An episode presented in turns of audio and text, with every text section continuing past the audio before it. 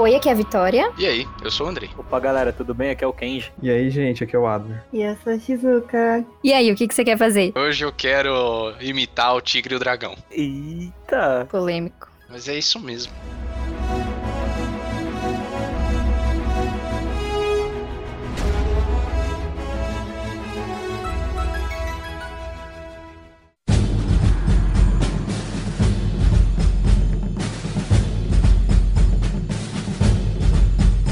Começando então essa polêmica, hoje a gente vai discutir o live action do filme Mulan e as diferenças que ele tem com o filme original, a animação que é lá de 98. O que eu tenho pra falar desse filme, primeiro que eu não gostei tanto, realmente eu não gostei. Eu acho que eu tava com muita expectativa desse filme porque eu gosto muito da história da Mulan, falando do outro filme, né? Mas eu gosto muito da história do filme, da história da Mulan mesmo. É uma lenda que existe lá na China, de verdade, né? A Disney se inspirou nessa lenda que já existia Existe? Olha só, não sabia não. Existe. É tipo 300 antes de Cristo, mano. É uma lenda bem antiga. Caraca, que da hora. a Disney pegou essa lenda que já existia lá e criou um filme justamente por conta disso, né? Lógico que eles colocaram elementos que não tinham muito a ver, mas pra ficar engraçadinho e ficar Disney, né? Mas o principal foi totalmente inspirado. Esse filme em especial, esse de 2020, se não foi o, foi um dos mais caros que a Disney já fez. Ele custou mais de 200 milhões de dólares e dá pra saber por que que foi tudo isso. Eu achei assim muito bonitos os cenários em si, as roupas que eles usam assim foram muito reais mesmo, muito daquela época, né? Eu pelo menos achei assim muito muito bem feito. Uhum. Tem muita coisa, claro, que é dá pra ver que é tela verde, né? Porque óbvio que não tinha como eles fazerem tudo aquilo num espaço real, mas de qualquer forma, eu achei que ficou bem feito o cenário e valeu a pena, pelo menos nos cenários assim, nas roupas e tudo, esse valor que eles gastaram, né? Uhum. Eu dei uma lida em um material da BBC falando sobre o filme, algumas curiosidades assim. É, realmente deu pra ver que eles se importaram muito com a representatividade chinesa. Eles Uhum. contrataram um especialista da era que eles estavam retratando, que é a era Tang. a era. Agora que eu pensei, mano. Tentaram refazer os cenários assim muito bem feito. Toda a roupagem, né, o figurino da galera foi muito representativo pra era que eles estavam. Pelo que eu vi, a diretora sempre tentava fazer algo a mais do que cabia no orçamento, assim, né? Só que dessa vez ela tinha orçamento pra tudo. Uhum. Ela foi só tentando colocar o máximo de coisas e elementos condizentes com a tradição chinesa. Por ter tanto recurso ali, eu acho que ela conseguiu mexer em muita coisa ali com bastante certeza do que ela tava fazendo, sabe? Uhum. É, em questão de expectativa, a minha expectativa era zero pra esse filme. Nossa, Sério. É porque o Andrei é tão apaixonado pelo filme original que ele achava que nada podia ser melhor. Não, não tem só isso, também tem o fato de que todos esses live action da Disney não tenho gostado. Eu tenho achado que é tipo um bagulho extremamente desnecessário. Porque são filmes que envelheceram bem. Você consegue pegar e mostrar o filme original pra uma criança, ela vai achar legal. Não é tipo, sei lá, o Mágico de Oz. Por mais que seja um clássico, assim. Mano, criança de hoje em dia geralmente não gosta de Mágico de Oz, entendeu? Ela não vai achar, nossa, que legal. Ela tem que ser um pouco mais madura, ler o subtexto e tal. Agora, mano, Pequena Sereia, o Rei Leão, você ainda mostra pra criança, ela ainda vai achar legal. E daí eu vi o trailer, cara, e daí ele não ia ter nada a ver com o original. Eu já percebi no trailer mesmo que, tipo assim, ó, eles vão fazer uma outra pegada. Vai ser a mesma história, mas vai ser diferente. Vai ser totalmente diferente. Uhum. Então fui com expectativa zero pro filme. E ele conseguiu me decepcionar mesmo assim. caraca. Você diminuiu nossas expectativas, Andrei. Então a gente acabou gostando um pouco mais do filme por sua culpa. Falou tão mal dele. Ô, louco. Verdade. Assim, mano, sobre o filme, sem levar em consideração a expectativa, assim, não fazendo tanto o paralelo com o filme anterior, mas tipo, dos live actions, assim, eu percebo que o que a Disney vem tentando fazer com esses live actions, dar uma consertada com aspas bem grandes. Porque, igual você falou, os filmes eles envelheceram bem, mas tem temáticas ali que podem ser abordadas em um outro contexto de maneira errônea. Por exemplo, nessa matéria da BBC que eu tava vendo, eles falaram sobre o relacionamento da Mulan ali com o General Shang, que não tem no filme, né, no live action. Eles colocaram uma parte da entrevista que eles fizeram com a produtora, diretora, é, onde ela explica, ela falou assim, olha, por estar no cenário que a gente tá hoje, com movimentos contra assédios sexuais em empresas, né, a utilização do poder na empresa para poder fazer o que quiser com as outras pessoas, é, eles quiseram colocar a hashtag MeToo dentro do filme. O que é esse Me Too? É uma hashtag justamente para você denunciar abusos sexuais que ocorreram dentro do ambiente de trabalho. Como o General Shang, ele era um superior dela, ele que se apaixonou por ela e ele foi atrás dela, né, no desenho, não era ela que foi atrás dele. Isso, tipo, num contexto mais adulto, pode ser considerado outra coisa. E aí eles quiseram dar essa consertada. O Kenji, ainda tem um restício disso no filme, né? Porque é um cara da mesma patente que ela, que eles meio que tem um romance, um mini romance. Uhum. que Dá a entender que eles vão ficar juntos no final, né? Mas você vê que eles não deixam claro que eles ficaram juntos no final. E eu também achei bem cômodo, na real. Eu, eu preferia o modo como fizeram no filme anterior. É, eu também. Não acho abusivo o jeito que ele se apaixona por ela, mano. Essa foi uma alteração que eu não achei que mudou tanto. Pra mim ficou muito igual. Então, mas sabe por que, que eu acho que foi o principal que mudaram isso? Porque o cara no filme anterior, ele era o chefe. Então, assim, ah, ela é, ela é novinha e se Uhum. apaixonou pelo chefe, entendeu? Dá a impressão ruim. Nesse Isso. novo, o Uhum. cara era, tipo, tinha mesma idade que ela e tava junto com ela ali. Então, meio que ficou diferente por conta disso. Também não É. achei que foi tão necessário fazer essa mudança, mas acho que foi mais nessa intenção, entendeu? Do cara ser mais velho e ser chefe dela, como a gente vê muito- muitos abusos e assédio desse jeito, entendeu? Do cara mais velho e chefe. Nesse cenário. Uhum. Mas nesse ponto, coisas que o filme acertou, na minha opinião. Uma das coisas que eu achei legal que eles alteraram foi o lance dela não ser descoberta, porque ela não tomava banho. E dela tava sempre de armadura. Sempre com um capacete, sempre de armadura. Isso eu achei uma adição bem legal. Eu achei que demorou pra caramba, na real. Porque, pô, Rendeu umas piadinhas legais, de tipo assim, mano, você tá fedendo, cara, você precisa tomar banho. Ela não tomava banho em nenhum momento. Eu achei legal, achei uma alteração realista interessante.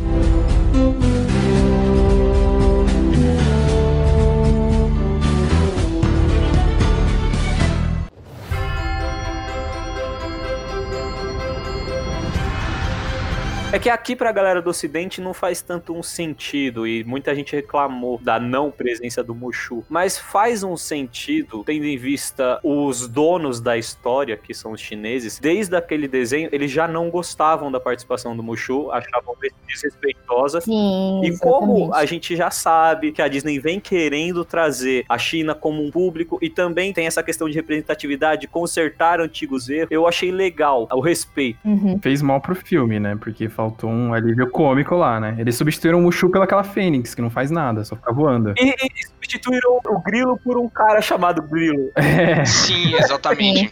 Esse ia ser meu ponto. Esse ia ser exatamente o meu ponto. Tudo bem, eles tiraram o Mushu porque ele era um personagem que era desrespeitoso com a cultura chinesa, já que o dragão é um símbolo de sabedoria. É um símbolo religioso, né? É. É, mais ou menos religioso ali, mas principalmente. Não, é. Ele é principalmente um símbolo de sabedoria. E daí o Mushu é retardado. Ele é o alívio cômico, ele é pra ser meio bobo. É, ele é comediano, né? Sou o Todo-Poderoso, o Todo-Gostoso, o Indestrutível Mushu. É, e o grilo é pra ser o sinal de sorte. E ele, tipo, não necessariamente traz sorte, ele dá umas cagadas e daí ele sempre fala assim: ah, sorte. Assim, beleza, tudo bem, você quer tirar isso. Mas eu acho que dava pra ter sido incorporado a personalidade deles em outras pessoas. Que eles até tentaram fazer, colocando um cara do pelotão dela com o apelido de grilo. Mano, o cara não aparece, o cara não faz nada. Ah, Então, o pelotão inteiro é meio sem graça, né? Eles praticamente só estão lá, só existem. A gente nem sabe o nome deles. Só vai É. descobrir no final. Eles não têm função, né? Uhum. Sim, o carinha que era o, o interesse amoroso dele, não fala o nome. Eu não lembro no nome dele. É, então. E também o negócio da Fênix, assim, eu acho que eles quiseram colocar como se fosse tipo um animal espiritual dela, né, velho? Um guia místico dela. Esse é o Ti, não é? É, o do Ti. Eu acho que já que colocaram isso, podiam colocar um negócio tipo a lenda de Yen. O dragão vem, conversa com ela. Daí bota a Fênix parando lá e falando com ela. Já que é um animal místico, por que, que não pode falar? Não, Andrei, é que você não entendeu o conceito do filme. Essa Fênix só entrou porque a Mulan quebrou a Fênix lá no início. e aí virou um karma dela. A Fênix tava cobrando, né? Conserta a minha estátua. Você não viu que ela tá sempre atrás da Mulan? Acho que a única cena que teria sentido ela aparecer é quando tipo, o soldado lá morre e a Mulan nasce, né? Que é tipo, ela renasceu. Sim. Mas em, em outras partes fica meio jogado mesmo. Só tá a Fênix lá passando que ela tá perdida, por exemplo. Não tem sentido a Fênix tá lá. Não, cara, até faria. Tipo, se a Fênix guiasse a Mulan pro lugar certo, ela tá perdida. Daí ela começa a seguir a Fênix e daí ela vai pro lugar certo. Mano, a Fênix nesse filme parece o pássaro de Ho-Ho no Pokémon. Cara. Ele não faz nada. Eu não peguei referência. Ele é um homem muito culto. No começo do, do Pokémon, passa um dos pássaros lendários lá, mano. E ele não faz nada no- na temporada. Ah, tá, tá, tá. Eu, eu não sei se eu falando isso tá certo ou não, mas eu vou falar, vai. Eu fui buscar aqui o tempo de duração, 114 minutos. Pelo que a gente tá vendo de elementos que eles tentaram colocar dentro de uma história que já existia, sabe? Tentando também trazer as pessoas que gostaram do filme antigo, dar uma experiência legal. Eu acho que foi pouco tempo pra desenvolver todos esses elementos. E ali também tem aquelas coisas, por exemplo, o time ali dela, a equipe dela que não fede nem cheiro ali, né? Hum. Mas eu acho que foi mais essa coisa de falta de desenvolvimento, não deu tempo, era muita coisa. É. Tira essa parte do deserto, dela indo pro exército. Bota esse tempo de tela pra galera que é amigo dela. Não faz diferença real aquele trecho do deserto. E se mostra ela saindo de cavalo e ela chegando no exército, você teve a mesma coisa. Entende, né? Você dá 15 minutos de tempo naquele almoço lá deles, que eles estão zoando um com os outros. É. Você dá mais personalidade pro negócio. E a adição da bruxa? O que, que vocês acharam? A adição da bruxa pra mim não faz tanto sentido. Se eles tirassem a bruxa, deixassem tipo mais pé no chão, sem esse negócio do ti e tudo mais, ia sobrar muito mais tempo pra adicionar no desenvolvimento de personagem e fazer mais sentido o filme, né? Que eu fiquei com a impressão que foi um filme corridíssimo. No final eu falei, mano, já tá, já acabou, já que isso? Não tem mais nada? Uhum. Voltando no negócio da BBC, palavras da diretora, quiseram fazer um filme sério. Por isso que não tem música. Fazer um drama, né? É, tipo um drama. Só que você vê claramente influências da Disney, assim, de tipo, deixar fofinho, envolver magia. Uhum. Com relação ao Ti, nem foi assim, é, algo místico mesmo, sabe? É- ah, é magia, é poder. Nem foi explicado, né? É o modo Rick and Morty. Don't think about it. É, não foi. Foi tipo, ah, magia. Acho que faltou esse tempero de, tipo, essa noção de entender, tipo, pô, a gente quer fazer um negócio sério, então vamos tirar alguns elementos. A gente quer fazer alguma coisa mais lúdica. Fica, tipo, no meio termo, em cima do muro. Tanto que uma das qualidades do desenho original é que a Mulan ela era mais forte que os homens por ser mais forte, né? Pela força de vontade dela. Não tinha nada mágico. Sim. Que é o que fica exemplificado na, na cena lá dela subindo o poste, né? Ela não era técnica, foi simplesmente o fato de que ela, Ela foi inteligente, né? É, de que ela ficou tentando e ela usou o que ela tinha de melhor nela. Isso. Porque todo mundo lá era mais forte e era maior do que ela. Então ela falou assim, pô, pra sobreviver aqui eu vou usar algo a mais, que é a minha inteligência. Eu acho que no final teve uma reviravolta muito, tipo, do nada. Muito abrupta, assim. Porque ela tem uma meia dúzia de conversa lá com a, com a Mulan. Aí a Mulan fala umas coisas pra ela, lá tá bom. Aí na cena seguinte ela se enfia na, na frente dela e morre. É o poder do diálogo. Seria um bom plot twist se tivesse mais desenvolvimento, né? É, não desenvolve, porque é muito do nada. Sim. Ah, eu vi o tempo de tela, mano. É muito pequeno, 114 minutos pra um filme nesse naipe. Não, não é que é pequena, é que eles poderiam ter organizado melhor. Hum, É, O que a Vitória falou é muito real. Dava pra ver que o cara lá, o Uno, ele usava ela, só que ela meio que não percebia. Aí, tipo, depois do segundo ataque, ela percebeu. E ela começou a, a, tipo, ficar mal com isso. E ver que, tipo, independente dele ganhar o poder ou não, ela ia ser, né, tipo... Ela ia se ferrar, né? É, ela ia se ferrar. Sim. Entre ela e a Mulan, elas... Ela se matou, tipo, pra salvar a Mulan. Sendo que ela tava lá pra matar a Mulan. Como assim? Isso! Exatamente! Aí a Mulan fala, não, mas a gente é mulher, a gente tem que mostrar o nosso poder. E aí ela fala, ah, tá bom, é verdade, você tem razão. Aí pronto. É assim, cara, eu entendi o propósito dela. Eu entendi como eles quiseram colocar ela na história. Eu entendi a virada. O que eu não entendi foi por que, que ela virou pássaro e se jogou na frente da flecha que o cara atirou, ao invés de mandar aquelas mãos de pano que ela tinha pra segurar a porra da flecha, soltar um raio. Mano, ela destruiu um esquadrão inteiro sozinha, mano. Ela tinha 50 magia pra ela usar. Por que, que ela virou pássaro e parou a flecha com o peito? Ô, Andrei, mas a flecha é 250 km por hora, mano. Ela podia ter virado pássaro, até a flecha, virava a gente de novo, levava a flecha no ombro e virava pássaro de novo e, e saía voando, mano, se ela quisesse. Eu achei o sacrifício dela, mano, um bagulho tão assim, tipo, ó, então, alguém precisa morrer pro filme ficar triste. Vamos matar ela. É uma adição até que interessante, né? De tipo assim, ah, não, vamos colocar uma pessoa que esteja na mesma situação da Mulan, que seja poderosa e tal, e que vai guiar ela nessa jornada dela pra entender o poder dela e tal. Assim, até que entendi, não achei tão ruim. Eu, eu achei que fosse uma bosta, porque, tipo, no, no, no original não tem nenhuma menção de que a águia dele é mágica. Só uma águia normal. Sim. Passou, pra mim passou. Eu gostei, só o desenvolvimento que eu não achei legal. O que o Andrei falou, eu achei muito legal também. Eu percebi isso na hora que eu tava assistindo o filme. Ela, tipo, tava em uma situação igual à da Mulan, só que em outro tempo, né? Tipo, da época dela. Isso mostra, sei lá, tipo, a evolução de uma sociedade, né? Antigamente, provavelmente tinha muita mulher que viveu as mesmas coisas, até pensou que era errado, mas pela situação que ela tava, ela não tinha força e condição pra sair. Então, tipo, colocar isso no filme eu achei muito 10. O problema tá no desenvolvimento de personagem, não, você não entende o que, que tá acontecendo. As coisas só acontecem e você tá lá, ok. Uhum. Eu não sei, a Gengis Khan mesmo, né? É outro nome, mas. Tipo, na flecha, ele segurava todas as outras flechas, ele não segurou essa. Tudo bem que tava debilitado, mas ele errou feio, mano. É, não, ele errou feio, não foi tipo timing, né? Uhum. Aí é a mesma, mesma lógica. Será que a bruxa também não foi a mesma coisa? Não tinha o tempo pra poder reagir, só simplesmente foi por instinto? É, Andrei. Valia muito mais a pena virar um frango, entendeu? É, cara, eu não sei. Essa bruxa aí, eu não, eu não engoli, eu não engoli essa flecha aí que ela levou, não. Essa, essa bruxa aí tá fraca, né? Pô, mas será que a bruxa tinha no negócio da Mulan de verdade? Eu acho que sim, cara. Eu acho que sim. Porque esse negócio da bruxa é um negócio que tem no filme do 47 Ronins, né? É exatamente isso, mano. Ela tem esses negócios de pano com o kimono dela, né? Ela tem esses negócios com a manga, só que ela, ao invés de virar um, um falcão, ela vira um dragão. 47 Ronins eu acho que é japonês, o Andrei. É, Ronin é samurai sem mestre. É japonês? É, Andrei, infelizmente aí essa bruxa deles não é a chinesa. Ofensivo pra galera confundir chinês e japonês. Desculpe, gente. Cancelado. E Andrei, tá faltando uma representatividade aqui nesse podcast, porque os dois asiáticos que estão aqui são japoneses. É, vai ser cancelado já. Eles se odeiam, né? Chinês odeia japonês, japonês odeia chinês. Ai, coisa idiota, coisa de história, cara. Nossa. Que assim, foi umas treta, dois lados, né? Era época de colonização, né, galera? Então, Não, o Japão foi filho da puta com o chinês, mano. E aí veio fazer o quê, ué?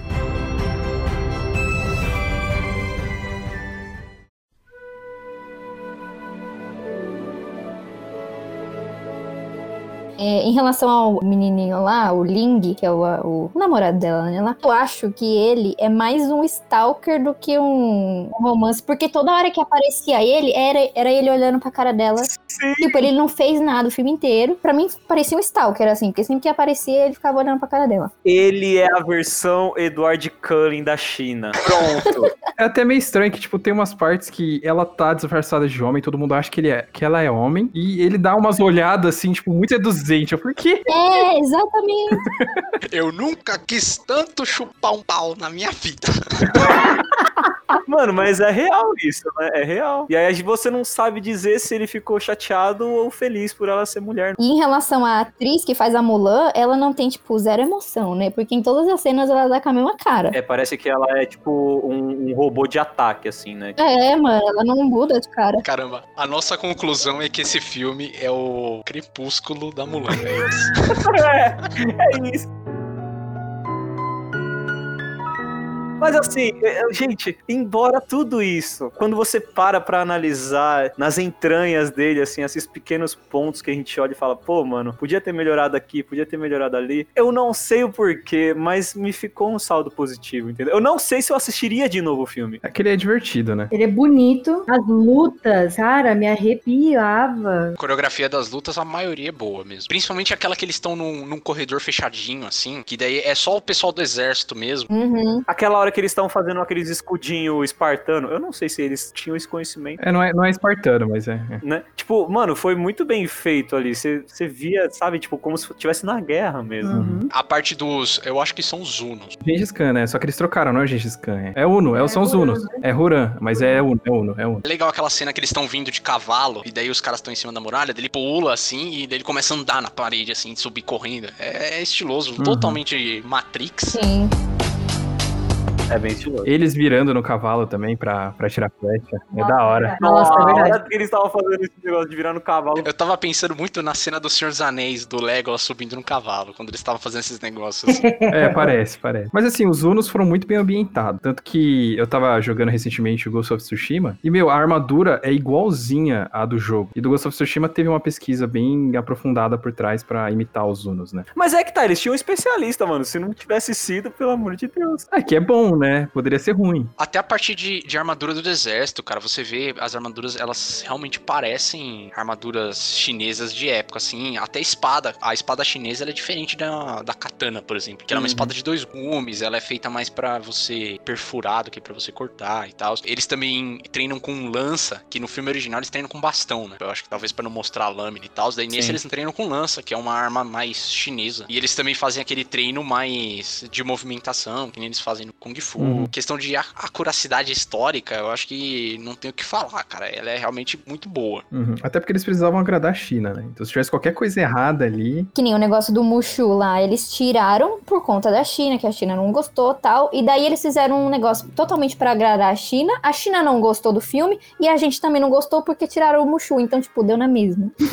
Claramente a gente não gostou porque tirou o Mushu. Saiu pela culatra, né? Exatamente. Ó, mas pra você ver a confusão na direção, eu não sei se é direção, né? Eu tô xingando a mulher aqui do nada. Mas, tipo, você vê uma confusão no filme de que, ah, não, a gente quer fazer algo mais sério. Só que aí, no meio da batalha final, a, a mulher era a única que não tinha armadura ali. Tinha um monte de flecha na hora do negócio. Cadê, tá ligado? Cara, a desculpa pra ela tirar a armadura é a coisa mais idiota. Você tá usando a armadura, você tá escondendo que você é mulher e por isso você tá ficando fraca. Mas a armadura não tem a menor relação com isso. Ela podia só ter soltado o cabelo e ter gritado: Eu sou mulher, porra! Girl power, caralho! Pegando como referência de novo o Senhor dos Anéis. Quando o rei lá do Senhor dos Anéis ele fala assim: Um homem pode me matar, a menina ela só tira o capacete e fala: Eu não sou homem, eu sou mulher. I am no man. E ela mata o cara. Mulan podia ter só metido uma dessa. Sim. É, ficou, ficou muito tosqueira, assim. O Jet Li, ele fica o filme inteiro O sentado. Jet Li tava no filme? Ele é o imperador. Caraca, mano, ele tá muito velho. Mano, se eu faço um filme e eu boto o Jet Li, eu não vou fazer o Jet Li ficar sentado. Isso é verdade. Ele não faz nada. Não, ele luta no final, ele faz uma luta. Não há cinco minutos de luta. É que é muito caro, né? É que os 200 milhões ia ser só a participação dele.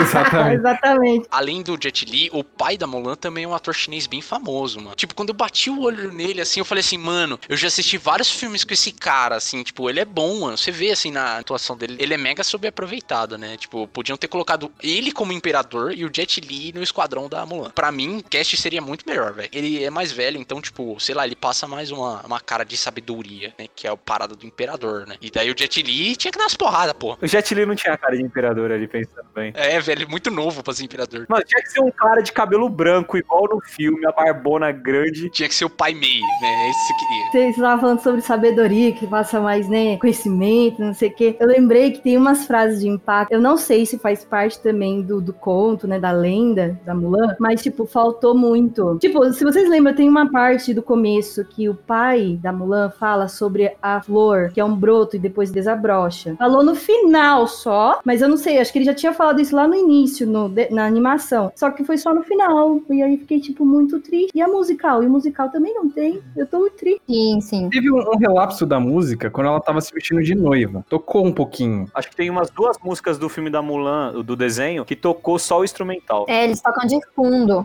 Aquele trecho lá que eles estão conversando da mulher é uma das músicas, né? A mulher pra mim tem que ser um colosso.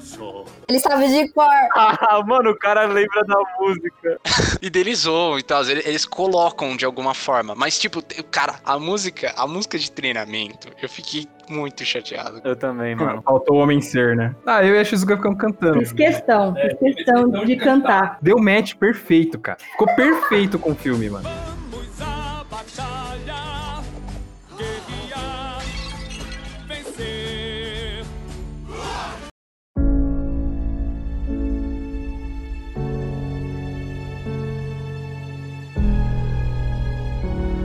A Vitória tinha comentado, né, sobre não agradou a China e não agradou a gente também. Eu acho que o principal motivo disso é que ele virou tipo Ghost in the Shell, ou se não Old Boy americano. Ele virou entre o Tigre e o Dragão americano. Pra mim, esse filme ele tentou emular o estilo oriental de se fazer filme. Hollywood não entende o que que faz o, o cinema oriental ser interessante, ser legal. Que é o Xi. Não, cara, não é. Tigre e o Dragão. Você assiste, ele tem o Ti também. Ele tem a cena da galera voando pelos telhados. Ele, ele tem a mesma coisa. Ele também tem o, o senso contemplativo, tipo, dos caras olhando assim. E daí ele tem a filosofia junto com isso. Não é uma cena de ação, porque é uma cena de ação. O mestre, ele chega e ele vai lutar com a menina que não sabe. E ao mesmo tempo que ele tá dando um pau nela, ele tá ensinando ela o porquê que ela não consegue ser tão boa quanto ela é. E por que que ele que é o mestre. Que é uma parada que eu acho que a única vez que o Ocidente conseguiu fazer isso direito foi no Kill Bill.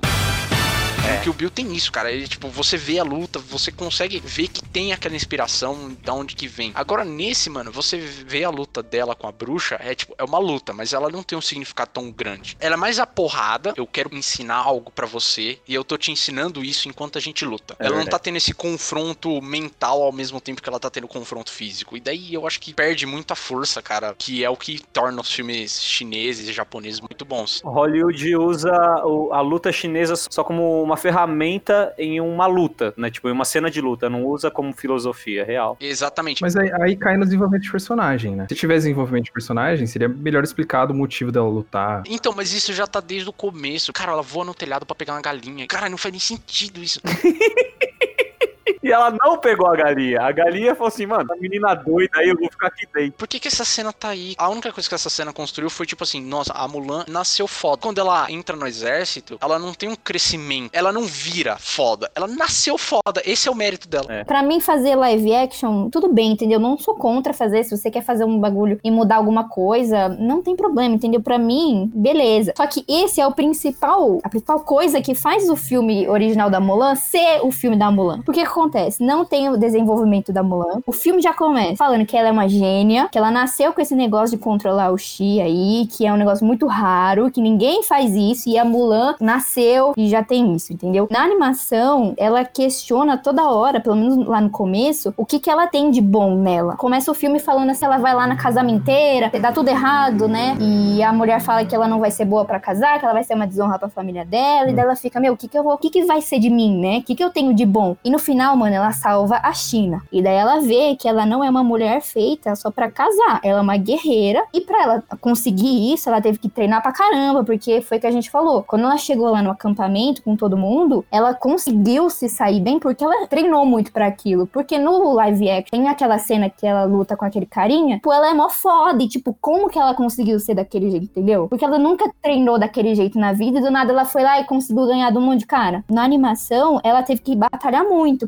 conseguir ser a guerreira mesmo do jeito que ela foi no final, né? E isso, tipo, não tem no live action. É muito ignorado. Outro exemplo que eu trago de filme da Disney é o filme do Hércules, que é a mesma coisa. Ele começou sendo treinado pra depois ele conseguir fazer tudo o que ele fez. Então ele não nasceu com o dom de ser um puta exemplo. Ele foi desafiado a todo momento, ele foi treinado. É, na verdade ele até nasceu, mas daí foi tirado dele, né? Exatamente. Ele conquistou aquilo pra ser do jeito que ele era no final do filme, ele teve que realmente batalhar, conquistar. E você acompanha toda essa evolução, porque isso que é legal do filme da Mulan. Pelo menos eu, como uma menina, assistindo aquele filme, eu consigo me inspirar nela, entendeu? Porque ela não nasceu fodona. Tinha uma vontade dentro dela que ela podia ser guerreira, podia ser melhor do que ela era. Ela lutou pra ser aquilo, entendeu? Então no final ela foi fodona por mérito dela. Só isso. E eu, como menina, por exemplo, me inspirava muito nisso mesmo, né? E no live action não dá a entender isso. Dá a entender de que ela é especial, que só ela é especial, e nenhuma outra mulher, por não ter nascido com esse dom, não pode se libertar, e que elas nunca vão encontrar o seu reflexo, que é o que negócio que fala na música. Muito diferente da animação, que, de novo, como eu falei, se você é uma mulher reprimida pela sociedade, por exemplo, do patriarcado, e você vê um filme desse da Mulan, você se inspira nela e fala assim, puta, eu posso ser assim, uma guerreira também, né? E lutar pelo que eu quero, por qualquer coisa que eu quiser na minha vida, né? E isso não tem no live action porque eles cortam, tipo, ela já nasceu foda, e é isso, entendeu? Se você não nasceu foda, Uma coisa que tinha nos filmes anteriores e que eu sinto que vem perdendo cada vez mais com readaptações e tudo mais é a falta de mostrar que o desenvolvimento pode mudar você. É igual você tava falando, ela já nasceu foda. Pô, poderia ter começado já com aquela cena mesmo, que ela nasceu foda, ela da hora. Poderia ter tratado melhor a questão de tipo, ela ter reprimido isso. E hoje em dia, ela não é mais foda por causa de ela ser reprimida. Só que no filme faltou essa questão do desenvolvimento dela e aos poucos mostrando que ela voltou a ser foda. Parece que ela é só uma chave. Tô aqui com uma chavinha, não quero mais ser foda, agora eu quero. Faltou esse momento, sabe? Pequenas cenas durante o treinamento de que ela tava melhorando. Simplesmente tava todo mundo lá, pá, pá, pá, errando todas as flechas, e aí do nada todo mundo acertou. E isso nivela ela igual a todo mundo. Ela não é igual a todo mundo, ela é mais ferradona do que todo mundo, sabe? É, isso foi um negócio que me deixou muito desgostosa mesmo do, do live action, tipo, o principal. Uhum. É que nem tudo nesse filme foi muito fácil. Esse começo até o final. Até o, o Gengis Khan sendo derrotado lá foi muito fácil. Não senti que teve muito desafio. No caso dela, tipo, no final do filme, ela também acaba usando coisas femininas pra conseguir vencer a luta, né? Então ela tá lá com aquele paninho enrolado na cabeça que ela usa pra escorregar pelo fio. E Isso foi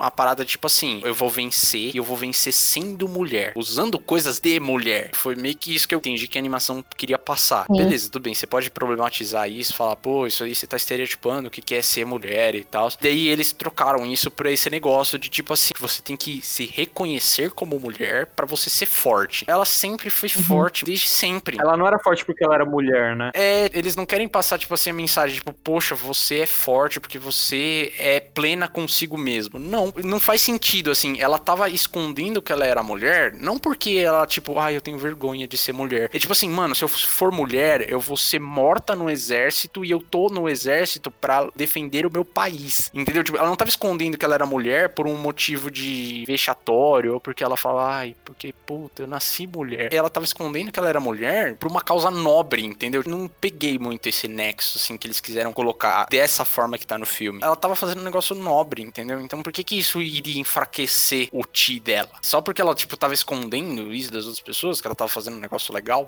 Eles não explicaram muito bem essa parte. O Ti em si não foi nada explicado. né? Parece que é uma, um switch, né? Ela liga e desliga quando ela quiser. É. Tanto que quando ela era criança, sem desenvolvimento nenhum, já sabia usar e é isso. O pai dela fala assim, então, você não pode mais fazer isso. E daí ela desliga, né? Ela fala assim, puta, então tá bom, esqueci. É, é. Dá a impressão, pelo menos pra mim, que ela tá, tipo, muito distante da gente. Tipo, a gente é meros mortais e ela tá, tipo, nossa, ela é a foda, né? Mano, até Hércules te dá a impressão de que você consegue chegar ao nível dos deuses, mano. Esse filme não dá. Que Hércules nasce um deus, né? Isso que ele nasceu deus, exato.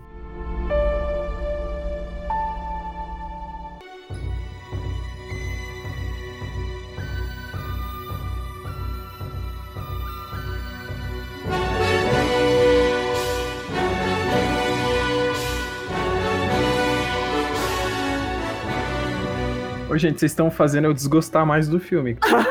Kendi, quando eu tava conversando com ele antes, ele falou assim, não, cara, eu gostei do filme enquanto filme. O Adler até concordou, tipo, o filme, quando você vai assistir ele, pá, é rapidinho, você não para pra pensar nas coisas. Quando você começa a pensar que você começa a desgosto. Mas, tipo, se passa na sessão da tarde, eu acho que eu assistiria, sabe? Ele é um filme de sessão da tarde, né? Se definiu exatamente. Esta, a sessão da tarde, vai ser a maior aventura com Mulan. Que não tem como a gente olhar esse filme sem comparar com o anterior, porque O nome do filme. ele existiu, é, o filme anterior existiu e ele é bom. Não tem uma pessoa que fala, puta, não gosto do filme da Mulan, né? Então não tem como você comparar esse live action. Eu assisti o live action sem comparar com o anterior, entendeu? Talvez se não tivesse o anterior, a gente até não estaria reclamando tanto, mas como tem o mesmo nome, a mesma história, a mesma coisa, aí você fala, puta, então estragaram muito, né? É, é verdade. É, se bem que eu acho que eu não conseguiria gostar de maneira nenhuma daquela bicuda na flecha. Isso achei forçado. Ah, é mó legal, mano. Para. É maneiro demais, cara. Essa cena toda ela é muito bem filmada. O jogo de câmera que eles fazem, mano, é, é maravilhoso. Ela é bem filmada, mas a flash foi uma forçada ali, mano. Mano, ah, mano, é uma flash 250 km por hora, velho. Não, ela foi mais rápida ainda porque o Khan lá não conseguiu pegar. Mas É. eu achei legal, achei legal. Já é tudo exagerado mesmo. A sua suspensão de descrença já foi pro saco já, naquele momento. Então você aceita tudo. É, mano. Pra quem tava querendo respeitar a cultura chinesa, deu uma, deu uma errada aí, né? Tratar o Ti como se fosse uma magia. Tipo, não tem galera que estuda na China, o Ti, né? Não tem galera que, tipo, passa a vida inteira correndo atrás disso, tentando fortalecer o seu Ti. É basicamente uma religião lá, né? Ela nem usa isso pra meditar, né? Ela podia, tipo, meditar em algum momento, cara. Não, mano. Magia. É, é poderzinho. Que a bruxa sabe usar e, e e jogar, entendeu? Ela ainda não aprendeu isso. Todo mundo fala ti, ti, ti, mas aí ninguém, ninguém explicou no filme e eu fui pesquisar. Uma definição bem simples. A vida a cria. Crescer ela faz. Ah, é a energia que cerca nós e liga.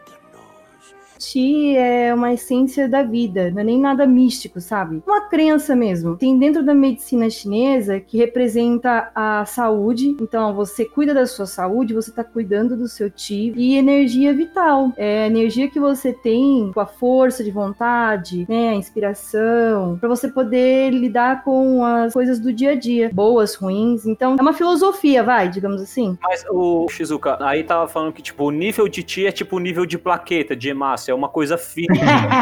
não, eu tô falando sério. Ah, Eu entendi o que você quis dizer, que eu achei engraçadinho. Não, mas é isso mesmo, é tipo isso. é uma coisa fisiológica. Uhum, medicina chinesa mesmo. Só pra você ter uma noção, o Qi que eles estudam, por exemplo, pode ser aplicado na acupuntura. É uma medicina chinesa, é cultural. Na meditação, né, todos esses tipos de terapias também são utilizados. Ervas também. Então, tudo isso faz parte da saúde, né? É bem interessante. Então, é tão interessante que eles cagaram com tudo. É, eles cagaram real, velho. Verdade. É tão interessante que eles transformaram ela num Jedi e falaram, porra, fica muito mais da hora. É, Mitch Loran, cara. Ela, ela é o Anakin. é basicamente isso, ela é escolhida. É uma força sobre-humana que tem, né, na verdade. A mesma magia que a fada madrinha usou pra criar a abóbora lá. Mas que nem o Andrei falou, no Tigre e Dragão, eles meditam. Sim. Aí faz sentido, que aí você tá meio canalizando o Ti pra usar em combate. Algo do tipo. Você pega, por exemplo, o mestre lá, o Crouching Tiger lá, Crouching Tiger. ele é muito bom e ele é bom o suficiente pra ele passar do nível de ter que lutar. Essa que é a parada. Ele chegou na plenitude, então ele sabe que tipo assim, ele consegue derrotar qualquer pessoa. E é por isso que ele escolhe não lutar mais. Agora Uhum. nesse, cara, eu sou muito bom. Então peraí, eu vou lutar mais. Tem até aquela cena que eles meio que lutam em estado meditativo. A luta não tá acontecendo, mas eles estão imaginando como a luta vai acontecer, saca? É uma luta muito zica que tá acontecendo, e daí depois volta, eles estão, tipo, se encarando, assim. Porque, tipo, eles estão pensando o que, que Uhum. cada um vai fazer, e daí, tipo, a luta acaba num golpe. Exato. Eles dão só, tipo, um pá. É um exemplo muito bom, mano. O Ti tem muito mais a ver com plenitude mental. Você tá plenamente focado e conseguir utilizar aquilo pra luta. Aí você faz aqueles movimentos absurdos, inexplicáveis. São muito legais a propósito. O chute na flecha foi maravilhoso. A Vitória acha uma tosqueira. Eu fiz ela assistir o Tigre e o Dragão, depois de assistir o Mulan, porque eu falei assim, porra, isso aí é uma cópia, velho, igualzinho. Daí ela falou assim, nossa, não, não é possível, é mal feito, dá pra ver que ela tá com cabo. Eu falei assim, não, mas é isso mesmo. Lógico que eles conseguem fazer bonito, mas, tipo, tem essa identidade, né, de, tipo, deles voando, assim, tipo, dando toquinhos, assim, na- no chão. Coloca a vitória pra assistir Kung Fusão, Andrei. Nossa, pelo amor de Deus. Cara, pior que esse filme eu acho. Ele é bom, cara. As cenas de ação dele são boas e elas estão dentro desse estereótipo, assim, cara. Nossa, mano, eu não vou começar a falar desse filme, senão eu vou me empolgar.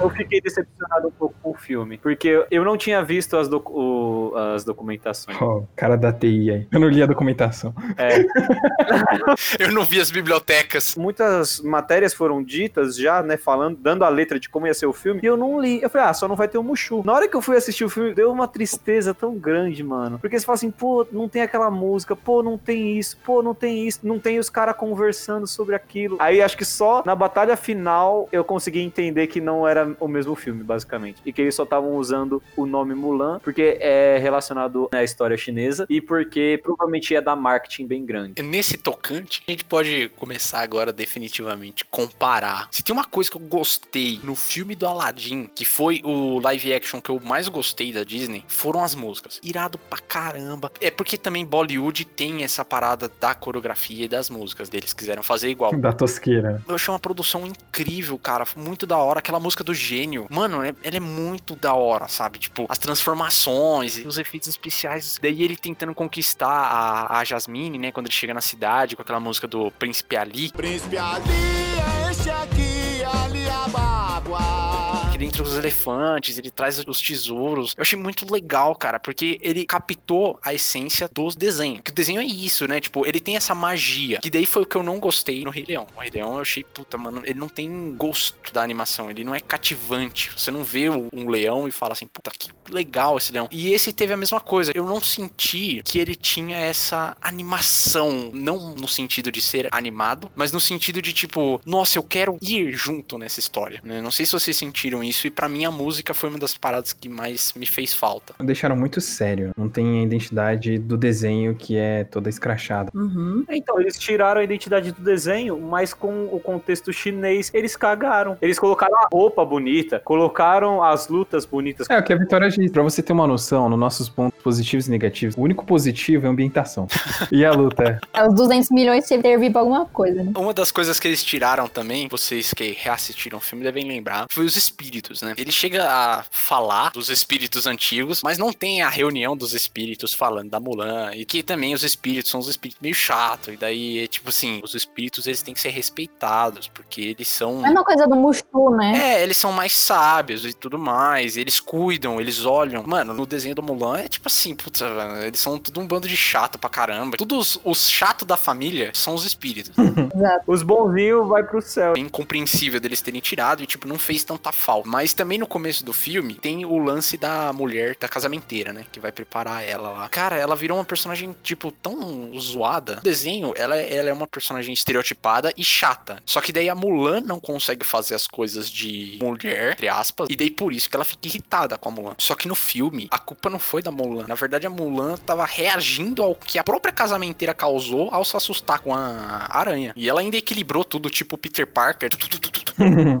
A vila da Mulan também mudou bastante, né? Porque antes a casa dela tinha um quintal, tinha santuário, tinha um monte de coisa. Né? Ah, é. Ela era quase que rica. É, ela era ricona. Bom, Nesse caso é tipo um subúrbio, tudo apertado. Aquela Fênix, mano, eu não sabia que era da família dela. Eu pensei que era da vila lá. Eu também pensei que fosse um símbolo da vila. Aí, tipo, do nada eles falam que a Fênix é o símbolo da família dela. Ah, é, que tá até no talismã, né? É, exato. E falando nisso, ela tem uma irmã no desenho? Eu não lembro disso. Não, é uma avó. Eu lembro que tem a vozinha que cuida dela, que é mó fofinha, mó bonitinha. Tiraram a avó e inventaram a irmã. Ah, então ela não tem irmã mesmo. Pior que a avó apoia ela, trocaram pra irmã que não faz nada no filme. Não tem quase nada engraçado. Eu lembro que eu ria tanto no, na Mulan, do Mushu falando da desgraça pra tudo, desgraça pra sua família e pra tua vaca. Desonra pra tu, desonra pra tua vaca, desonra pra... É, nossa, muito bom. E aí não tem nada disso. Quer dizer, teve, né? Eu achei engraçado porque eu lembrei do filme passado, mas quem nunca assistiu não vai entender.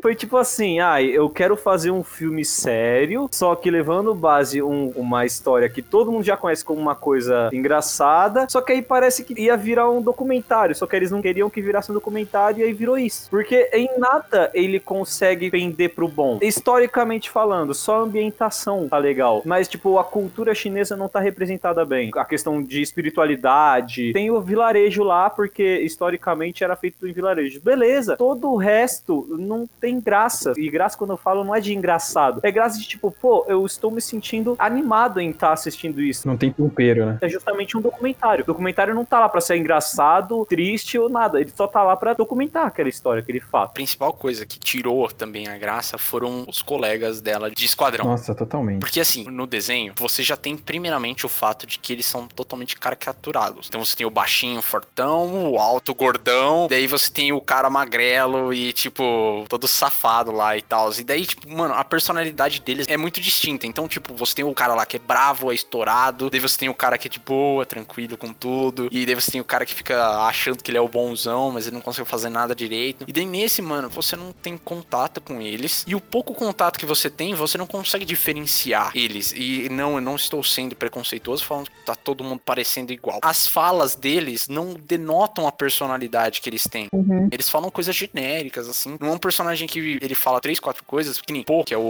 o gordão. Ele fala bem pouco no- na animação. Mano, mesmo assim, você sabe que ele fala pouco porque ele é de boa. Porque todas as vezes que ele fala, ele fala com uma voz suave. Nas reações dele, a galera bate né, na barriga dele, assim, e cai. E ele fala assim, você tá bem? Tipo o Baymax, né? Então você vê a, a personalidade transparecendo. No live action, por já ser pessoas, você já perde essa característica. Também não deram tempo de tela pro cara, não escreveram bem. Então você já meio que não se importa com a galera. Na animação, ela tem bastante contato com o Shang. E o Shen. Porque o Shang não existe no live action, ele é dividido entre o general e o cara que é Stalker. Na animação, por ele ser o cara que tá treinando ela, então eles estão o tempo inteiro interagindo e ele tá sempre como uma figura que, tipo, tá se impondo contra ela, porque ele percebe que ela não devia estar ali. Não pelo fato dela ser mulher, mas pelo fato de que ela não sabe treinar, ela não é uma guerreira. E na teoria, é quem estaria se apresentando pela família dela é o pai. Ele já tinha servido o exército e já sabia lutar, ele já era herói de guerra. Quando ela vai lá, ele fica puto, porque, tipo, mano, você é um bosta, você não sabe fazer nada. O que, que você tá fazendo? Fazendo aqui? A gente precisa de gente que saiba lutar. Ele é uma figura de imposição ao mesmo tempo que ele é um interesse. Ela quer se mostrar boa pra ele. Eu vou superar suas expectativas. Eu vou mostrar que eu consigo fazer. É tipo, não pelo fato só dele ser homem, também nesse quesito de feminismo aí. Ela não quer se mostrar pra ele só porque ele é o homem que ela tá gostando. É tipo assim, eu quero ser melhor do que você acha que eu posso ser. E daí, tipo, não tem isso. O general vê ela naquele momento em que ela usa o ti. Depois ela é um soldado qualquer. Ela vai pro pelotão como qualquer um. Ela não erra na animação, ela dá aquela cagada com os fogos de artifício, né? Que ela acaba causando a, a avalanche. E nesse não, mano. O plano ia dar errado como um todo. E ela que vai lá e salva o dia. Que ela faz os capacetinhos lá e ela sozinha derruba todo mundo. Daí ela não é palpável, a, a Mulan. Essa parte da luta foi muito broxante. Porque eu olhei o. Acho que era o Monte Everest, sei lá, com neve em cima. Eu falei, mano, é agora a parte dos fogos. Mas pera, eles não treinaram fogos. O que, que ela vai fazer então? Aí ela do nada dá a volta, sendo que ninguém conseguiu ver ela, né? Ela tava no mesmo lugar que a galera. Ela dá a volta no descampado. Exato. Aí ela consegue chamar a atenção dos caras. Tem um general de guerra, tem um comandante ali. Eles não são uns imbecis. Aí eles fazem o quê? Ao invés de mirar nas tartarugas e destruir os caras que já tava dando certo, pegam aquela catapulta, vira tudo, que pra mim já ia demorar pra caramba pra eles virar, e mira no gelo. Eles não necessariamente acertaram aonde estavam os capacetes, eles acertaram atrás. Diferente da parte do fogos de artifício, explode porque ela quer, naquela parte, eles só ganharam porque do nada o QI dos caras foi a menos 78. Não ganhou porque ela fez alguma coisa. Mano, eles tinham cavalos, era muito mais rápido ir até ela, ao invés de virar a catapulta e atirar. É, mano, faz a mesma coisa, só que do outro lado, acabou. E já tava atirando com flecha também, não sei, não entendi. Outro ponto que me incomodou muito também foi o treinamento dela. Cara, foi tão fraco o treinamento. Ela não subiu no tronco. É, não, tem toda uma sessão de treinamento. Todo mundo fica bom na animação. Na animação é tipo assim, ela é a primeira que incentiva todo mundo a ficar bom. Só que daí no final da música, tá todo mundo conseguindo fazer tudo. Todo mundo consegue andar com o baldezinho de boa, todo mundo consegue pegar o peixe na água, todo mundo consegue dar o chute da garça lá do Daniel San. Nesse não, nesse tipo, como ela já era boa, ela continuou boa e ela carregou todo mundo nas costas. A galera do esquadrão dela continua sendo uns bosta lá que não faz nada e ela que resolveu tudo. Uhum. No final, imagina uma tabela, caras mais fortes, pessoas mais fortes. Tinha ela, o general e o imperador com o cara do mal lá em cima. Daqueles carinhas do esquadrão dela, ela era muito mais forte porque claramente não foi todo mundo que conseguiu fazer tudo. Então eles ficam tipo em terceiro. Os caras que eram em segundo, que era pra ser os carinhas do mal naquela parte do corredor, que era pra ser o segundo porque eles são acompanhados pelo comandante do mal, eles são piores porque eles perderam do que os amigos da Mulan. Então eles ficam em quarto. Tipo, é muito desproporcional o poder da galera, sabe? A força. E fora que nesse final tá todo mundo lutando mó bem, sendo que ninguém conseguia fazer nada. É, então. A gente tá falando de um esquadrão que foi encurralado por morcegos, hein? Exato. Mas pelo que eu entendi nessa parte, eles despertaram o Ki. Porque eles estavam lutando absurdamente bem. Ah, foi isso? É, teve o dia mais cheinho. Vocês viram a técnica dele usando o ar- o arco flecha? Usou duas flechas de costas assim, pá, e mandou. Mas aonde que ele fez isso no treinamento? É o que? É poder. Fazendo advogado do diabo, eles se inspiraram no jeito que a Mulan lutou. Tanto que o bonitão lá, o cara que gosta da Mulan, ele manda um ataque, tipo, igualzinho que ela usou contra ele quando ele tava lutando de lança lá no treinamento. A Mulan deu buff neles. É, exatamente. Bufou a pare, GG. Gigi!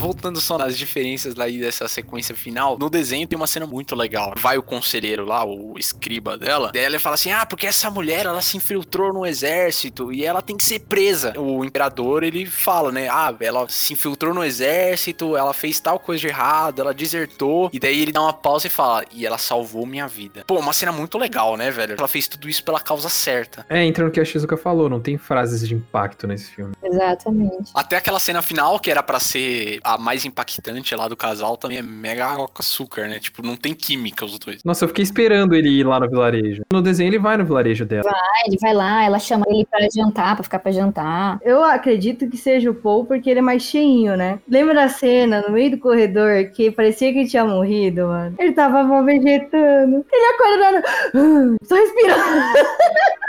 Essa cena é tão tosca. Quando ele levanta, não tem nada nele. Nenhuma flecha, nada, nenhum ferimento. Tá, tipo, suave, descansando. Ele de olho aberto, parado. Muito engraçado essa cena, mano. Falei, nossa, mas como assim ele morreu? Não tem nada. Ele tropeçou, bateu numa pedra. Aham. Eu acho que vocês perceberam que não tinha sangue. Daí foi proposital também, que eu vi lá na, na matéria, a mulher falou. É que filme da Disney não pode ter sangue. Os caras lutando com espadas e tudo mais, caindo pedra do céu com a catapulta. Não, ela só amassa. Eles podiam pelo menos soltar faísca, que nem Power Ranger, né? É, pô, mano. Dessa galera aí também, no filme é o general, mas na animação é o escriba, né? Que fica lá com, com eles pra mandar os relatórios pro imperador. Mudaram totalmente, né? A personalidade dele. O cara quase não aparece, né? Porque ele é o cara chatão, meio que segue as regras e tal, mas ele tem um carisma. E daí o general lá meio que não faz nada. Pô, ele tá só lá, ele dá uma bronca aqui, uma bronca ali, fala pra expulsar alguém e tal. Ah, uma cena que pra mim fez muita falta é a cena do banho. Que até tem, pô, não é só o, o bonitão lá, que é o, o Sheng, que aparece, aparece todo mundo lá. Aí tem construção de personagem. Não, mas eles preferiram fazer quase um nude frontal do Stalker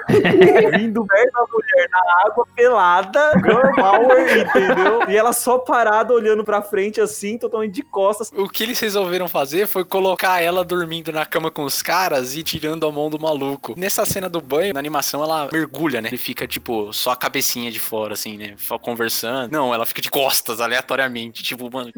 Não, mas isso eu entendo. Porque quem aqui conseguiu fazer exatamente igual acontecia nos desenhos? Ficar só o olhinho pra fora. Não dá, mano. Aí eu sou advogado do diabo, não tem como fazer isso. mas isso mostra o quanto esse par romântico dela é gay. O cara foi sozinho lá. Ele foi porque ele sabia que ela ia sozinha, que no caso é ele, ia sozinho, e ele ficou muito perto. Ele falou assim, mano, por que, que esse cara não fica pelado, velho? Não é possível. Eu preciso ver.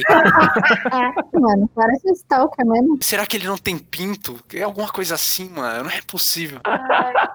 E, mano, no caso, esse cara é totalmente bissexual, mas não dá pra entender, mano. Porque, tipo, na hora que ela falou que ela é mulher, ah, não, beleza. Mano, nessa cena ele podia fazer que nem o presidente dos Estados Unidos no Metal Gear 2. Ele levanta assim, bota a mão no saco. Que? Você é um homem? Eu entendi o que eles tentaram fazer lá do movimento Me Too, realmente, acho que foi bem legal, assim, incluiu uma pauta dentro de um clássico, né? Mas aí você vê uma cena dessas, de que ela vai pra banheira, ah, mas é homem, ele não sabe. Mas independente, isso tava quase um assédio ali também, mano. E ele esperou ela fazer sozinho, sabe? Sei lá, mano. Stalker, né? Totalmente stalker. Tem uma outra cena também que eu quero ressaltar. Quando ela falou que ela era mulher pra todo mundo, ela foi expulsa, que na verdade ela deveria morrer. Quando ela tornou, ela falou: ah, tal coisa vai acontecer. E aí do nada, ah, você é leal, você vai ser líder. É líder. Sim. Então a gente acredita em você. Tipo isso. O general chega lá na partezinha ali do corredor, sigam ela. Fraco, fraco. Pra vocês terem uma noção, entre ele tirar a espada e ameaçar a vida dela, pra ele aceitar ela como líder, foi 15 segundos. Nem tirou a espada. É o Ti que tá ali, ó. É a força, entendeu? A força agindo. Foi isso mesmo. Na animação é muito mais legal, né? Porque ela convence os amigos dela a debandarem do exército e eles vão sozinhos, né? Isso, eles dão cabo em todo mundo lá, é. É, eles pegam e falam assim: não, então a gente acredita em você. O Sheng, inclusive, não acredita, né? Daí os amigos dela, do esquadrão, falam assim: não, a gente vai com você. Porque a gente sabe que você é foda, né? Então a gente vai. Daí eles vão sozinhos, daí eles se vestem de mulher. O poder da amizade. Olha que louco, mano.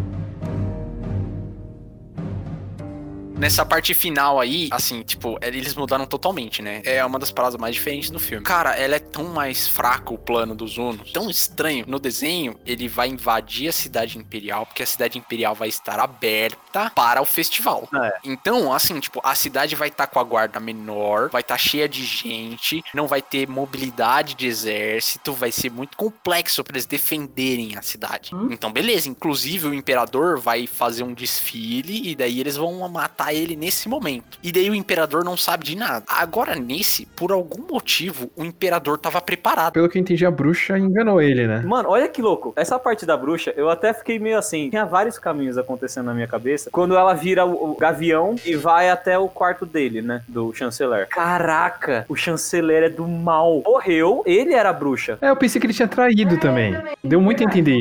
Então, Andrei, a bruxa enganou o imperador. Que ele tava desafiando pra um X1, que era pra ele tirar a guarda lá, botar todo mundo de plantão. Mas mesmo assim, o imperador, no final, ele tava um passo à frente, porque ele já sabia que ele ia ser enganado, e daí ele levou o cara pro lugar em que ele conseguia dar porrada. No final mesmo, ele falou assim: Você acha que eu preciso de guarda? Sou imperador, porra. Como se o imperador fosse quesito, tipo, precisa ser zicão na luta. O imperador não tem que saber lutar. Você errou, Andrei. É, sou o Jet Li, não o Imperador.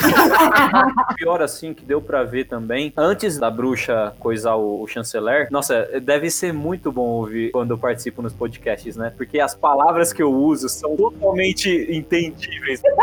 Ele linguajar rebuscado. Eu comecei a ler Senhor dos Anéis agora, então tô no primeiro prólogo. Mas antes mesmo deles invadirem, o Imperador saber do X1, toda a defesa ali do Imperador, por parar pra ver, é uma defesa de alto nível, sai pra defender da invasão dos Hunos numa outra região. E não tem ninguém pra defender o Imperador. O que não condiz da situação, porque, mano, é uma guerra contra os Hunos, mas, tipo, a quantidade que tem ali naquela região pra defender o Imperador e a cidade já também é mínima pra defender o Imperador e a cidade. Não tem como eles saírem dali, os soldados, e ajudar. Cara, eu achei a cidade imperial tão vazia, velho. Eu achei tão estranho. Uhum. Um monte de prédio vazio. Porque eles mobilizaram, né? A bruxa falou isso. No filme não teve muralha da China, né? Não. E Gengis Khan, acho que invade uma parte da muralha. Se- também, É, então, se eu não me engano, eles escalam a muralha da China. Não faz nenhum sentido o cara só ir. No desenho não tem muralha. No live action eles colocaram essa cena da muralha, mas é a mesma coisa que nada, né? Teve? A cena da muralha, na verdade, era quase como uma fortificação do Velho Oeste. Não teve cena da muralha, Andrei. Não, no desenho não tem, não é no live action tem. Eles vêm correndo com os cavalos e daí eles pulam na muralha e daí eles vão correndo pela muralha. Não, mas não é a muralha da China, né? É tipo uma muralha de uma fortificação. Ah, muralha qualquer? Se eu não me engano, no desenho tem a muralha, que é depois da avalanche. Foi bem no começo, quando o Gengis Khan tava querendo invadir, aí eles invadem primeiro a muralha, o desenho mesmo. Que é a Shizuka Expert do desenho. É, na verdade a muralha foi feita pra impedir os hunos, né? Mas daí como eles tinham um cavalo, Uhum.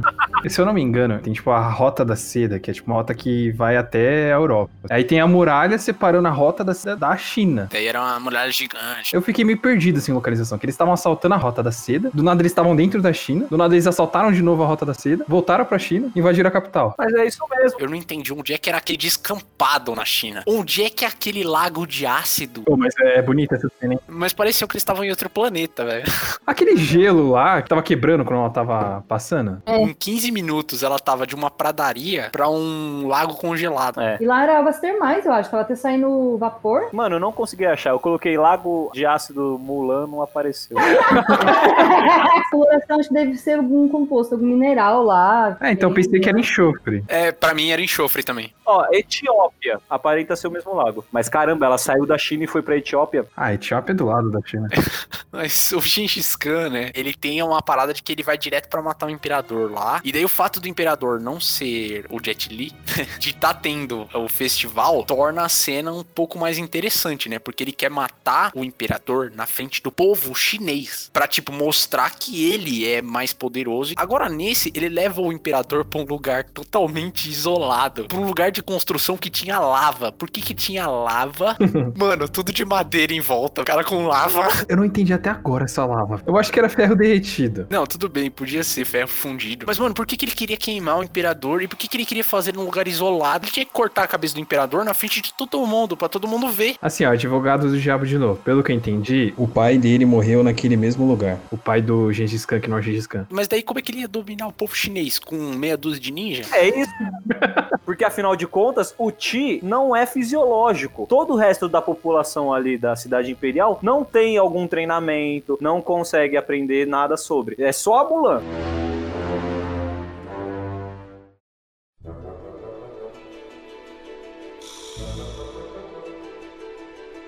Vocês me fizeram odiar o filme. Ah, ainda gosto. Ele foi considerado um dos piores filmes de 2020. Olha que 2020 teve pouquíssimos filmes. Ele é muito fraco como uma adaptação, e eu acho que ele é muito fraco enquanto filme sozinho. Assim, segundo os especialistas do Metacritic, é um filme ok. Tem 66 de média. É ruim. Ah, 66 é um filme muito mediano, cara. Ah, Andrei, Andrei, você gostou de Baixo vs Superman? Baixo vs Superman tem 40, velho. Tem muito filme que não é aclamado pela crítica, caiu no gosto do público, né? Ah, eu gostei do filme. Na verdade, sim, fui com uma expectativa tipo zero. Não foi zero. De 1 a 10, vocês dão. Eu daria um 5 porque vocês me fizeram pensar no filme. Ah, eu dou seis. Que valeu muito a pena pelo visual e as lutas. A questão da mulher é, é bem inspirador mesmo. Apesar da história não ser nada parecida com o desenho, ou tem muita coisa ali que ficou muito confusa, o desenvolvimento não foi tão legal. Pra mim é muito bom nota 5. Era 7 antes, mas vocês diminuíram. Foi muito bom todas as coisas que eles colocaram. A gente riu mais do contra-exemplo do filme. A gente riu da falha. É, a gente riu mais da falha do que do filme, sabe? O propósito do filme era ser sério. É tão ruim que fica bom, é isso que você tá falando. Acho que um 5 também. Acho que é a mesma coisa que a Shizuka falou. O visual é muito bonito, as roupas que o pessoal usou foram bem feitas, o cenário é bem feito, mas o filme é bosta, então uma coisa não justifica a outra. Então, eu sou meio ruim com notas, então na verdade, ao invés de dar uma nota, eu vou dar um parecer com um exemplo. E eu acho que esse filme ele parece Old Guardian. Eu tive a mesma sensação quando eu assisti Old Guardian, eu assisti a Mulan, que é um filme que você passa o seu tempo, depois de um certo período que você assistiu esse filme, você não vai se lembrar de absolutamente nada dele. É, eu acho que é um filme totalmente passável, que não adiciona ao original, não fede nem cheira, e no final das contas, ele é um filme que não se comunica com nada. Ele não se comunica com a geração nova, ele não se comunica com a geração que assistiu o filme original e que gostava dele, ele não se comunica com a China, ele não se comunica com o mundo, e no final você não vai ter nenhuma criança que, quando tiver na nossa idade, vai pegar e falar assim: Nossa, porque eu assisti Mulan live action e eu quero muito assistir esse filme e eu lembro das falas, das cenas, e isso é uma coisa que não vai acontecer. O que falta nesse live action é a essência, é o que falta em todos os outros live action da Disney, porque eles dão os projetos para pessoas que não conhecem a essência dos filmes que elas estão fazendo, então fica um negócio sem alma. engajar as pessoas com coisas novas. Eu acho que essa é a parada que Disney precisa fazer, velho. Ela tá muito martelando em recriar experiências da geração passada. Posso opinar? Não, Shizuka. Não, porque mulher não tem espaço nesse podcast de Mulan, não.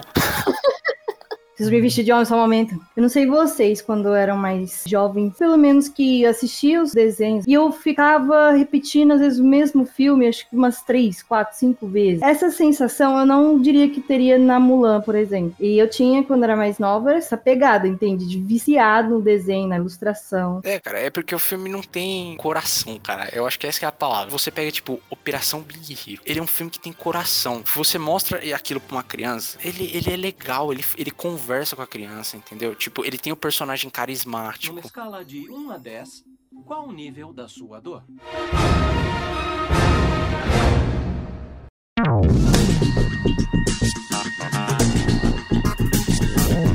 Agora pensando, cara, tem vários filmes assim que introduzem a cultura de outros lugares pra gente de uma forma tão legal, né, velho? Tem o Hércules que introduz a, a mitologia grega. Ele deixa bem mais de boa, porque as histórias da mitologia grega é uma putaria. É, mano. Tem o Lilo Stitch que introduz a cultura havaiana. É a minha família. Eu achei sozinho. É pequena e incompleta. Mas é boa. Tem o Moana que introduz a- essa cultura de Maori. Maori, isso. A cultura escocesa com o Valente. E, tipo, são filmes que colocam isso, tipo, num plano mais secundário. E mesmo assim, cara, eles acertam tanto, assim, tipo, você não vê ninguém reclamando, assim, ninguém fala assim, não, porque o Little Stitch, velho, tá ofendendo a minha nacionalidade. Aqui com a China é um pouco mais complicado, né, cara? Se você ofender alguns havaianos, é ruim. Só que não vai quebrar você. O chinês, ele não vai trabalhar porque ele é chinês, ele vai trabalhar porque ele vai lá. E aí, quando ele tá de busão lá, ele vê os carinhas praticando tai chi, fazendo acupuntura. Mas não que, tipo, ah, eu vou trabalhar em acupuntura. Aí vai virando até um preconceito, né? Um estereótipo. Ah, chinês não, tem que ser a acupuntura chi, que é a magia da China. Sendo que na realidade é escravidão. Cara, o Simpsons zoou o Brasil. Mesmo assim, o Brasil acaba nem brigando por causa disso. Acha ruim, acha. A magia do Brasil é que tem macaco na rua e tá todo É. mundo sambando o tempo inteiro. Só voltando nesses exemplos que eu dei, eles ensinam da cultura, mas a cultura tá servindo uma história. Mano, você consegue distinguir muito bem o que é cultura, o que que é história. Você simplesmente separa ali e, tipo, você fala assim, tá, eu consigo seguir a história inteira sem demonstrar cultura. Talvez, tipo, o Hércules seja a exceção, porque, tipo, a história é do Hércules. Aladdin é meio que uma exceção, né? porque Aladdin é tudo Arábia lá. Você tem uma linha histórica e daí você encaixa a cultura nessa linha. Será que o Mulan poderia ser mais bem executado se fosse assim? Se tipo fosse assim, vamos, vamos- fazer a história da mulher que entra no exército e tal. Ah, e daí vamos colocar isso na, na era Tang. Hércules, Aladdin, eles são mitologias, eles são histórias base. Não é, por exemplo, sei lá, igual o Soul, claramente é da. Nova Orleans. É, Nova Orleans. Aquilo caracteriza ele naquele cenário, mas a história não é sobre aquilo. Nesse mesmo quesito tem a Princesa o Sapo, né? Que também é em Nova Orleans, só que tipo em 50. E também tem muito isso da cultura negra, da cultura do jazz, do blues. O próprio Aladdin, ele é da história do Mil e Uma Noite, não é? É, Aladdin e os 40 ladrões, né? São mitologias. Eu acho que realmente, nesse caso da Mulan, foi uma questão de execução mesmo da mitologia, sabe? Porque, tipo, eles quiseram dizer que ela tem chi. É tipo, ah, eu descobri uma nova palavra na aula de inglês. É. Nossa, é verdade. Tipo assim, a gente precisa dar um nome chinês pro poder dela. Qual que vai ser? Procura no Google aí, poder chinês, velho. E é por isso que eu falei que foi até um desrespeito pra quem queria respeitar eles, assim, sabe? Você que faz aula de inglês, aí você descobre que banheiro é bathroom. Só que não é todo banheiro que é bathroom. E aí você fica lá, ah, I want to go to the bathroom no meio de um restaurante. Tem coisas que você consegue usar, só que não é tudo que você tem que ficar usando toda hora. Ótimo exemplo, cara. Encerrou bem, encerrou bem.